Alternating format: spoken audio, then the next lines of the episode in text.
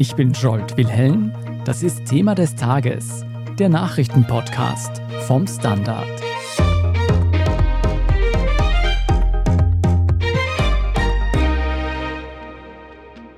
Stellen Sie sich vor, es gäbe Firmen, die weltweit Wahlen manipulieren. Truppen von Söldnern, die für viel Geld Demokratien sabotieren. Das klingt nach einem bösen Albtraum, doch diese Firmen gibt es wirklich. Our core competence is uh, elections, and we have completed 33 presidential level campaigns. Die Investigativredaktion Forbidden Stories, mit der auch der Standard kooperiert, hat eine dieser Schattenfirmen ausgeforscht und ihre skrupellosen Methoden aufgedeckt.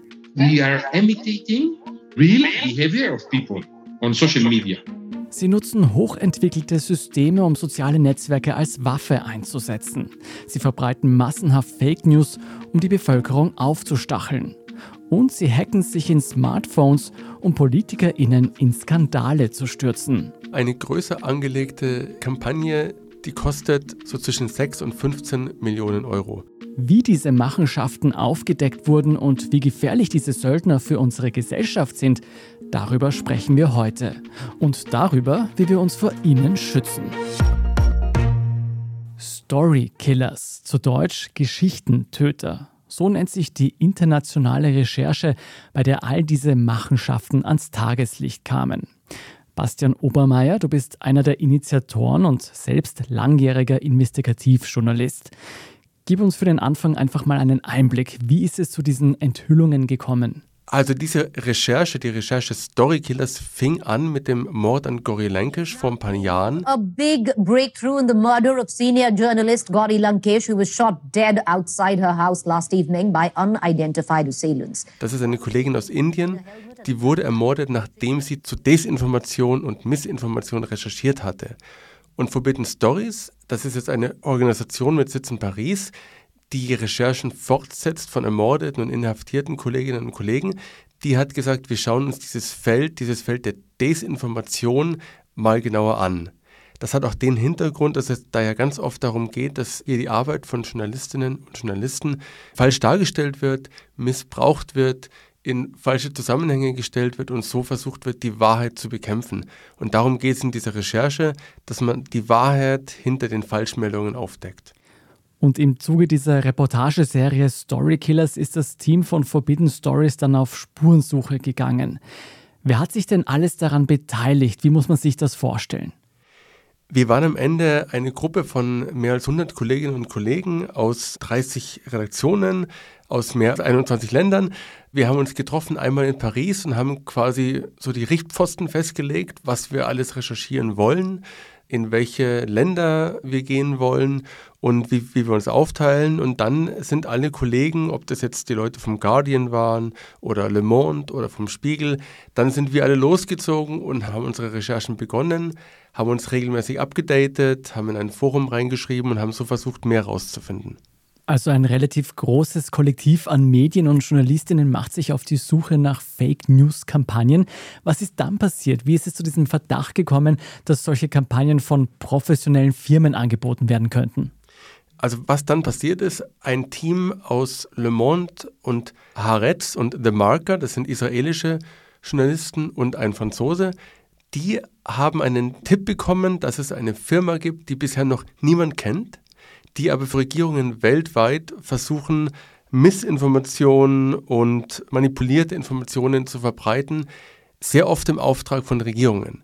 Und dieses Team, das wir Team Roche nennen, weil es sich selbst so nennt, dieses Team haben wir sozusagen mit dieser Recherche festnageln können und zeigen können, wo die überall ihre Finger drin haben. Und wir waren erstaunt, wie oft diese Firma vorkommt, wie oft die genutzt wurde, weil die wirklich noch niemand kannte vorher.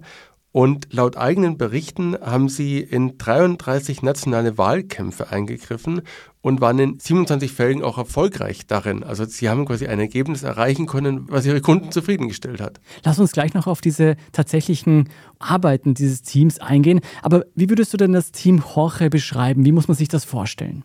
Also dieses Team Jorge ist eine Gruppe von früheren Geheimdienstleuten, Spezialkräften und Militärs. Our core team members are graduates in the governmental agencies Some of us are specials in the social media and uh, of course strategic campaign experts. Und die sind eben genauso, wie man sich das jetzt vorstellt. Also die wissen, was sie tun, wenn man Fehlinformationen verbreiten will. Und gleichzeitig ist es absurderweise so eine Art Familienunternehmen, mhm. weil es nämlich zwei Brüder stehen in der Mitte dieses Teams. Das ist Tal und Sora Hanan. Die sind beide so um die 50 und die waren auch schon in verschiedenen Tätigkeiten, die wir recherchieren konnten. Der eine war Sprengstoffexperte in der israelischen Armee, der hat auch einen Abschluss in internationalen Beziehungen. Also die haben sich über verworrene Kanäle sozusagen ein Netzwerk aufgebaut, das sie jetzt nutzen und damit sehr viel Geld verdienen. Das klingt hochinteressant. Ein Familienunternehmen, das sich dann auf Fake News und Wahlmanipulation spezialisiert. Aber auf alle Fälle eine Truppe von Leuten, die genau wusste, was sie tut. Wie hat man denn das Interesse von den Söldnern geweckt? Also nachdem deine Kollegen und Kolleginnen auf die Spurensuche gegangen sind, um eben Kontakt mit diesem Team aufzunehmen? Also die hatten über einen Mittelsmann davon erfahren und haben dann eben Kontakt aufgenommen. Der erste, der herangetreten ist, hat sich als wohlhabender Geschäftsmann aus Afrika ausgegeben, der eine bevorstehende Wahl verhindern wolle. Und da sahen die Leute von Team Roche offenbar ein Geschäft und haben gesagt, okay, lass mal reden.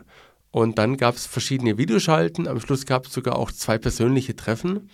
Und während unsere Kollegen natürlich vor allem auch darauf geachtet haben, dass sie nicht aufliegen, hat die andere Seite, nämlich Team Roche, darauf geachtet, dass sie sich möglichst gut verkaufen. First of all, thank you for your time. Sorry I had to stress you a little bit. Really, it's a crazy week. Europe is on fire, but also business is on fire. So, you know. Und von diesen Gesprächen gibt es eben jetzt viele Videos, auf denen wir das genau anschauen können, auf denen wir dann auch den Wortlaut und die Grimassen, den Ausdruck, also quasi das ganze Leben aus diesen Verkaufsgesprächen nachvollziehen können und eben erzählen können, was diese Menschen alles angeboten haben und wofür. Wenn ich mir vorstelle, ich würde jetzt mit so einem Team an, ja, doch sehr skrupellosen Menschen mit sehr viel militärischer Erfahrung vielleicht auch ein gestelltes Gespräch führen müssen und denen etwas Falsches vorgeben müsste, da würde mir wahrscheinlich das Herz bis zum Hals schlagen. War das denn auch sehr gefährlich für die Journalistinnen und Journalisten, die das gemacht haben? Ich würde jetzt nicht von Lebensgefahr sprechen oder sowas.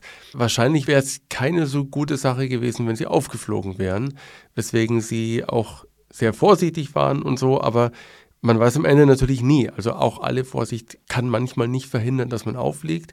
Und ich bin sehr froh, dass ich nicht in dieser Lage war. Und ich muss schon sagen, dass ich das sehr bewundere, wie ruhig die geblieben sind. Haben natürlich bewundert, was die Leute alles können. Ne? Und sowas lockert dann die Atmosphäre auf. Und das ist schon sehr interessant, wenn man sich diese Videos anschaut. Du hast es als eine Art Verkaufsgespräch beschrieben. Was hat denn dieses Team Jorge tatsächlich angeboten? Welche Fähigkeiten wollten sie bereitstellen? Letztlich bieten diese Leute an, dass sie eine Stimmung beeinflussen, eine Stimmung in einem Land zum Beispiel, indem sie über Social Media eine Kampagne fahren, indem sie Menschen, die ihren Auftraggebern nicht genehm sind, dass sie diesen Menschen diskreditieren und dass sie andere Menschen positiv darstellen. Das ist so ganz grob, was sie tun. So our client was against China. So we said, okay, you want the narrative to show China is against you. So what we did, we did attack on the web page of the Electoral Commission, but only on his page. You understand? And we made it to look everything come from China. All the attack. Now people believe him. If the Chinese are so bothered by him, he's against China. No? Sie hacken sich Nutzerkonten, das kostet pro Konto 50.000 Dollar und können dann quasi als jemand anderes Mails schreiben oder als jemand anderes Nachrichten schreiben. Und da haben unsere Kollegen jetzt in ihrem Undercover-Einsatz natürlich gesagt, das wollen wir sehen. Und das wurde dann auch live demonstriert. I'll show you how safe it is. Can you see this telegram now? Yeah. Okay. So this is also some minister of some country. I can go, I can check all his call, and I can go to any chat and see what they are saying.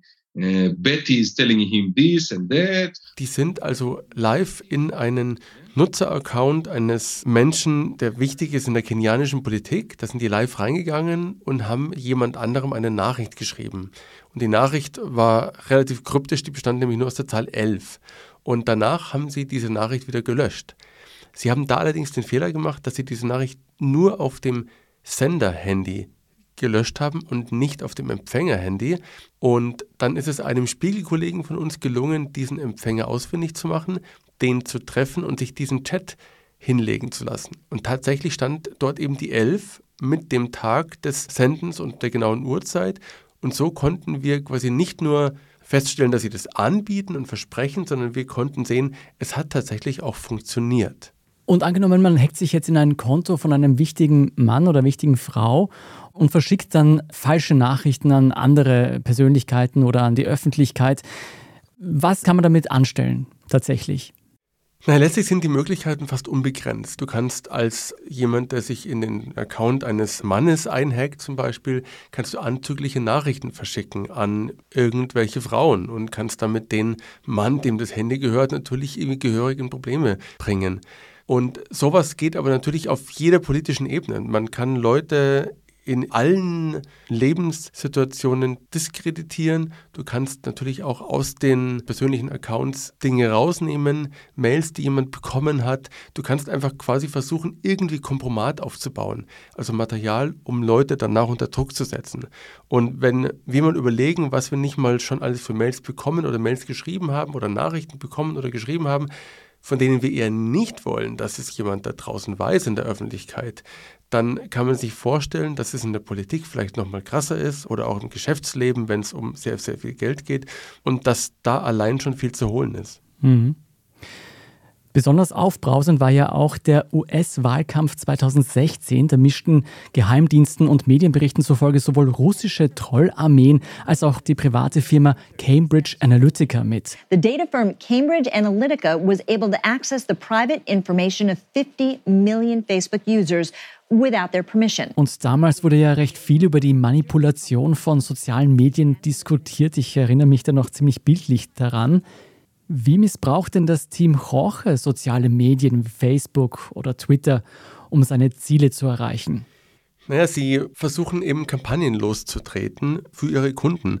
Und Team Roche war übrigens ja auch mit Cambridge Analytica im Geschäft, jedenfalls deuten darauf hin unsere Recherchen, nämlich dass sie damals, nämlich zwischen 2015 und 2017, mit Leuten von Cambridge Analytica Kontakt hatten und denen quasi angeboten hatten, für sie tätig zu werden. Was die Spezialität von Team Rohre ist, das haben sie in einer Art Produktpräsentation mehrfach vorgestellt. Das ist eine Software, die sie angeblich selbst entwickelt haben. Die nennen sie Advanced Impact Media Solutions, zwar abgekürzt AIMS. Und damit haben sie ein ganzes Netzwerk von Avataren, die sie auf Social Media steuern können. I created Sophie Wild. She have a date, she have an email, she have picture set, everything.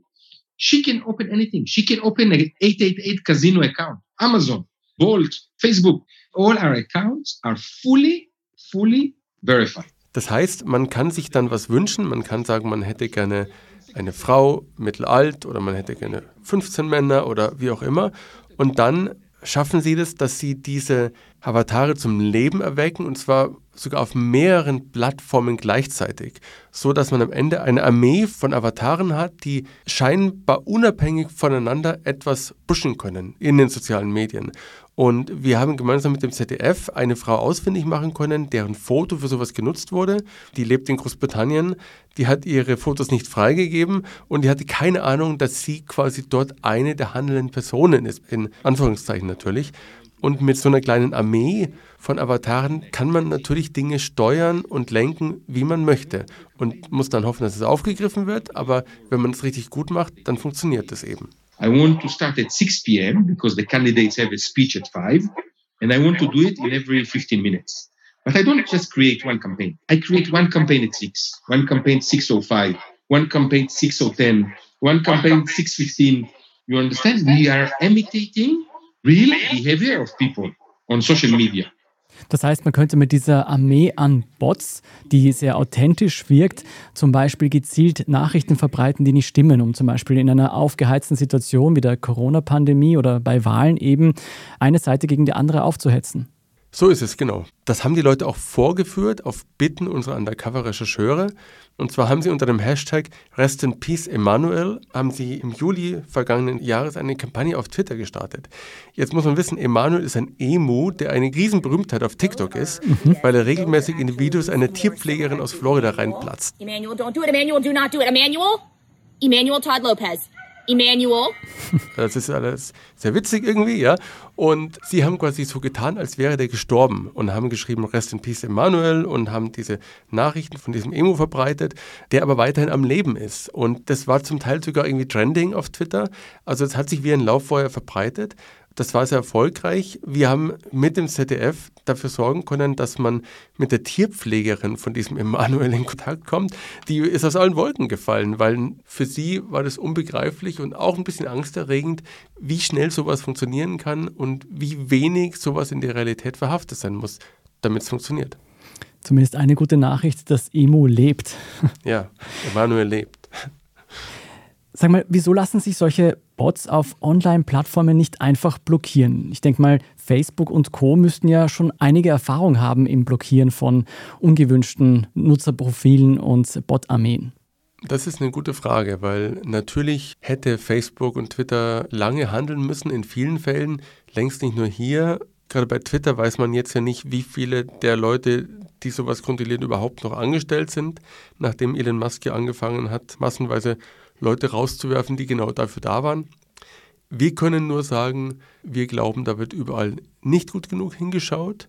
In diesen Fällen, die wir hier jetzt offenlegen, ist es wie ja auch nachvollziehbarerweise genau so, dass dort jede Kontrolle gefehlt hat.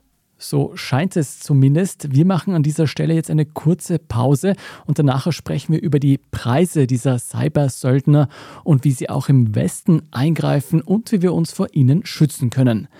Bleiben Sie dran.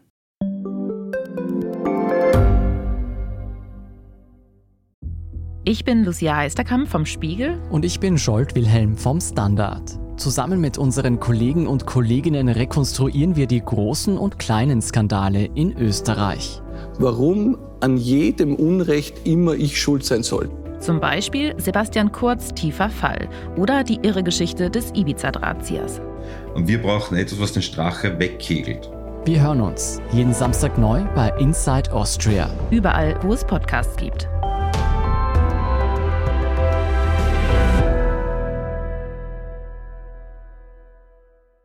Bastian, wenn ich mir das alles so anschaue, was du beschrieben hast, klingt das durchaus sehr aufwendig und umfassend, diese Dienste, die eben das Team Jorge anbietet. Wie viel kostet das denn den Auftraggeber oder die Auftraggeberin? Also eine größer angelegte Kampagne die kostet laut den Informationen, die Timo Jorge unseren Undercover-Rechercheuren gegeben hat, so zwischen 6 und 15 Millionen Euro. Hm. Und das ist natürlich viel Geld, so erstmal.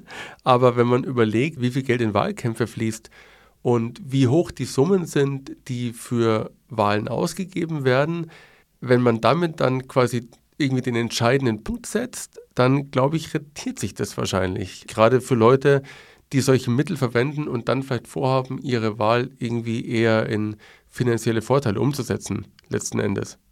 6 bis 15 Millionen Euro, das ist eine ganze Stange Geld und da fragt man sich natürlich, wer kann sich das leisten? Wer sind denn die Auftraggeber von Team Jorge und ähnlichen Firmen, die existieren?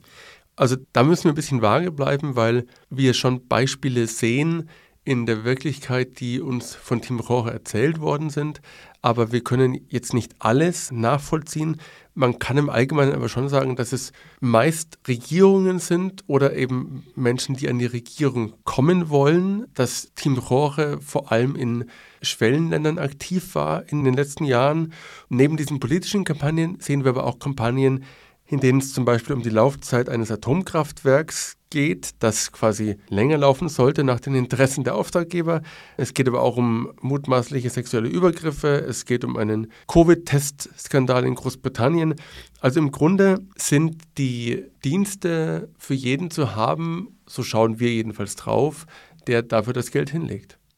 Wenn wir daran denken, wie zum Beispiel russische Trollarmeen im Auftrag der russischen Regierung mutmaßlich den US-Wahlkampf manipuliert haben, dann frage ich mich natürlich, welchen Grund gibt es für staatliche Auftraggeber, auf solche privaten Firmen zurückzugreifen?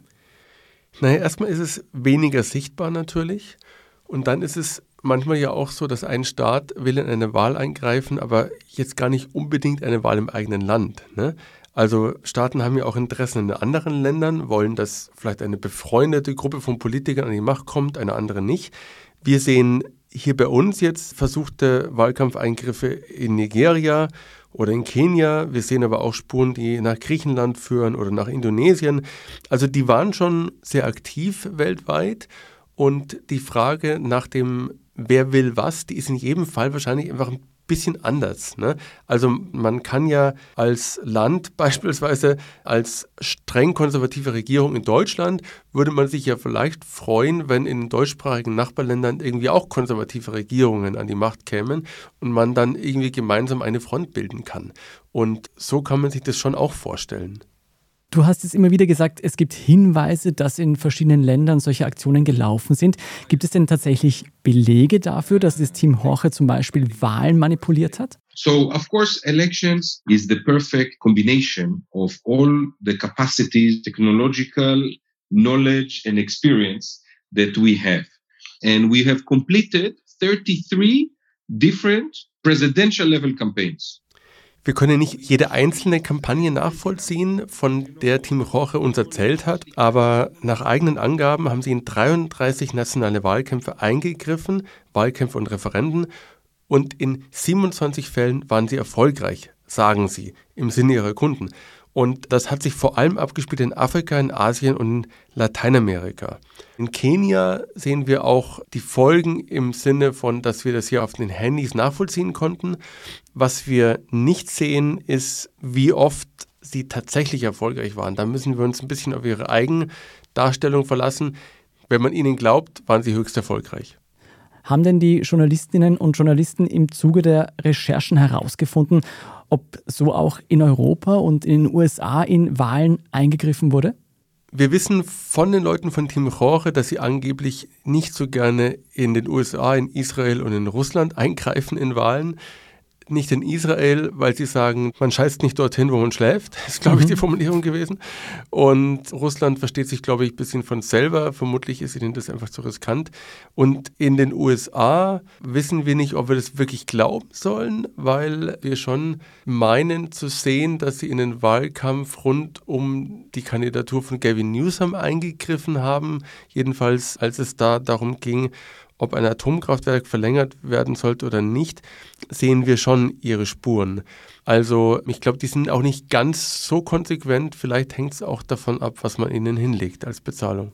Das kann ich mir natürlich vorstellen. Und vor allem, was ich mich jetzt frage bei dem Ganzen, wenn jetzt eine Firma aufgedeckt wurde, die privat agiert, um Wahlen zu manipulieren, um in politische Prozesse einzugreifen, Müssen wir damit rechnen, dass noch weitere Firmen existieren, die für Geld eben Wahlen manipulieren oder Hetzkampagnen durchführen?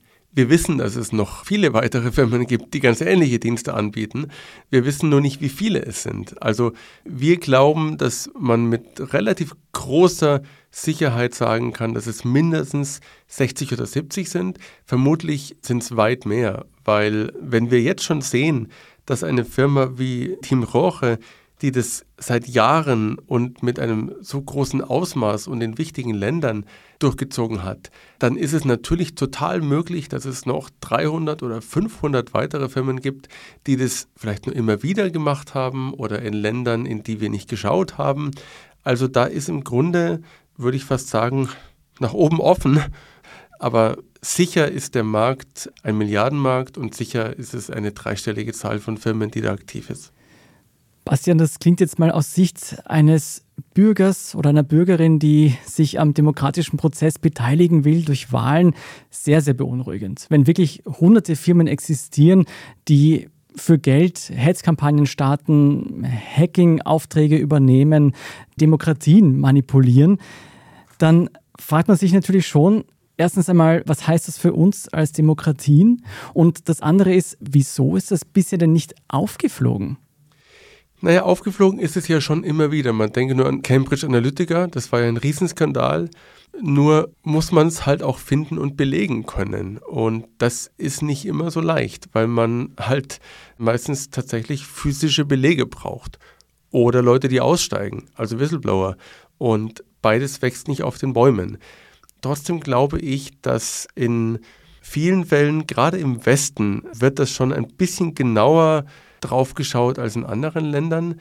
Also ich glaube, es ist in Deutschland und in Österreich jetzt nicht super easy, sowas zu machen, weil das hier schon besser gemonitort wird als in anderen Ländern. Trotzdem, was uns alle angeht als Bürgerinnen und Bürger, würde ich sagen, unser Auftrag ist es einfach sehr genau hinzuschauen, woher kommt welche Information. Sollte ich sie wirklich teilen? Kann ich dir wirklich vertrauen? Und soll ich das einfach glauben, was mir da erzählt wird gerade? Und so sehr ich jetzt die Arbeit deiner Kolleginnen schätze, die diese Recherche gemacht haben und das alles aufgedeckt haben, aber so ein bisschen fragt man sich auch, müssen wir uns wirklich auf journalistische Kollektive verlassen, um diese Arbeit zu erledigen? Oder sind auch Regierungen und Behörden dahinter, solche Netzwerke aufzudecken? Naja, mit Sicherheit sind die auch Regierungen und Behörden gefragt. Vor allem sind sie gefragt in dem Sinne, dass sie die großen Social Networks mehr unter Druck setzen müssen, glaube ich. Weil wenn sowas jemand merken kann, wenn jemand diese Mechanismen und diese Muster finden kann, dann sind es natürlich die Networks selber. Nur ist es denen irgendwie offenbar relativ egal. Da ist, glaube ich, ein Punkt, an dem man ansetzen muss. Das muss die Politik machen. Das ist nichts, was wir als Medien machen können. Wir können nur immer wieder darauf hinweisen, so fake und deprimierend das manchmal auch ist. Mhm. Also es wird einiges an Regulierung dieser großen Netzwerke benötigen, um solchen Aktionen auch Herr zu werden. Blicken wir noch einmal ganz kurz zurück auf dieses Team Jorge.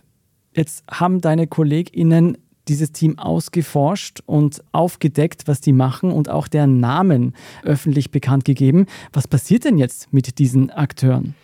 Na, das ist eine gute Frage. Wir haben die natürlich auch kontaktiert und mit unseren Vorwürfen konfrontiert. Der Chef von Team Rohre hat gesagt, er hat nie irgendwas Falsches getan. Er sagt wörtlich, ich weise zurück, dass ich etwas Falsches getan habe. Ich nehme an, dass denen jetzt natürlich auf die Finger geschaut wird. Vermutlich sollte ihr Geschäft erstmal nicht mehr so laufen wie vorher. Ich traue mir dabei jetzt auch keine große Prognose zu, weil wenn die sich neue Geschäftspartner suchen und irgendwo anders wieder weitermachen, ich würde jetzt nicht so vermessen sein und sagen, ob die in drei Jahren einen Wahlkampf in Indien manipulieren oder nicht, hängt davon ab, was wir gerade hier veröffentlichen. Das ist nämlich eher nicht, was ich denke. because you know uh, people and especially clients they want to know what are they paying for and in intelligence you can know where you start but you don't know where you finish Mit einem Ende der Schattenaktionen ist nicht zu rechnen, aber auch nicht mit einem Ende der Enthüllungen. Story Killers heißt die Serie und während Sie diesen Podcast hören, gehen unter diesem Hashtag weltweit Recherchen zu Desinformationskampagnen online auch auf der Standard.at. Ich sage vielen Dank, Bastian Obermeier, für diesen Einblick. Vielen Dank, danke. Und vielen Dank auch den vielen JournalistInnen, die diese Abgründe aufgedeckt haben. Die Arbeit der Investigativredaktion Forbidden Stories können Sie über Spenden unterstützen. Die Arbeit vom Standard und damit auch unserer PodcasterInnen am besten mit einem Abonnement. Alle Infos dazu finden Sie auf abo.derstandard.at. Wir machen jetzt eine kurze Pause und sind gleich wieder zurück mit dem Meldungsüberblick. Da schauen wir uns unter anderem an, wie die Koalitionsgespräche in Niederösterreich vorangehen. Bleiben Sie dran.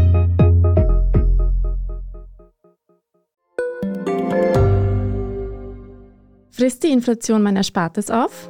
Soll ich mein Geld in Aktien stecken? Und wie funktionieren eigentlich Kryptowährungen? Im neuen Standard-Podcast Lohnt sich das? sprechen wir über alles rund ums Thema Geld und Geldanlage. Wie man in Aktien investiert und was genau hinter einem NFT steckt. Im Gespräch mit ExpertInnen gehen wir jede Woche diesen und vielen weiteren Fragen auf den Grund. Lohnt sich das? Der Standard-Podcast über Geld findet ihr auf der Standard.at und überall, wo es Podcasts gibt. Und hier ist, was Sie heute sonst noch wissen müssen. Österreichs Bundeskanzler Karl Nehammer ist gegen eine Visa-Erleichterung für Erdbebenopfer aus der Türkei und Syrien. Anstelle dessen will er vermehrt auf Hilfe vor Ort setzen und damit seinen bisherigen Kurs fortsetzen. Die schweren Beben in der Türkei und Syrien hatten nicht nur Zehntausende Menschenleben gekostet, sondern auch vielfach mehr Menschen obdachlos gemacht. Diese Menschen sind auf die Hilfe auch aus Nachbarländern angewiesen. Zweitens, nach zwei Wochen Pause nehmen die Verhandlungen in Niederösterreich wieder Fahrt auf. Die ÖVP und die SPÖ sind in intensive Verhandlungen getreten über eine mögliche Regierungskoalition. Der große Niederösterreich-Wahlsieger, die FPÖ, hat aber durchaus Machtansprüche und so ist auch eine Koalition mit den Freiheitlichen möglich. Die Verhandlungen laufen. Drittens, die Pille für den Mann rückt näher. Eine neue Studie liefert vielversprechende Ergebnisse zu einem Stoff, der sogar kurzfristigen Schutz bieten könnte. Damit könnte man dann knapp eine Stunde Sex haben, ohne Gefahr zu laufen, schwanger zu werden. Bislang klappt das allerdings erst im Versuch mit Mäusen, doch die WissenschaftlerInnen sind zuversichtlich, dass dieser Stoff auch beim Menschen wirkt. Und fünftens noch ein Hörtipp. In unserem Schwester-Podcast Lohnt sich das? sprechen meine KollegInnen diesmal über Schulden. Wie man Schuldenfallen vermeidet und wie man aus dem Schuldenloch wieder herauskommt. Das alles betrifft leider immer mehr Menschen, also eine große Hörempfehlung an dieser Stelle. Lohnt sich das, finden Sie wie alle Podcasts vom Standard auf der Standard.at, auf Apple Podcasts, auf Spotify und wo immer Sie gerne Podcasts hören. Alles weitere zum aktuellen Weltgeschehen lesen Sie auf der Standard.at. Falls Sie Feedback haben, schicken Sie uns das gerne an podcast.derstandard.at. Und wenn Sie uns dabei unterstützen wollen, von immer mehr Menschen gehört zu werden, dann geben Sie uns doch bei Ihrer Lieblingsplattform eine gute Bewertung. Ich bin Scholt Wilhelm, Baba und bis zum nächsten Mal.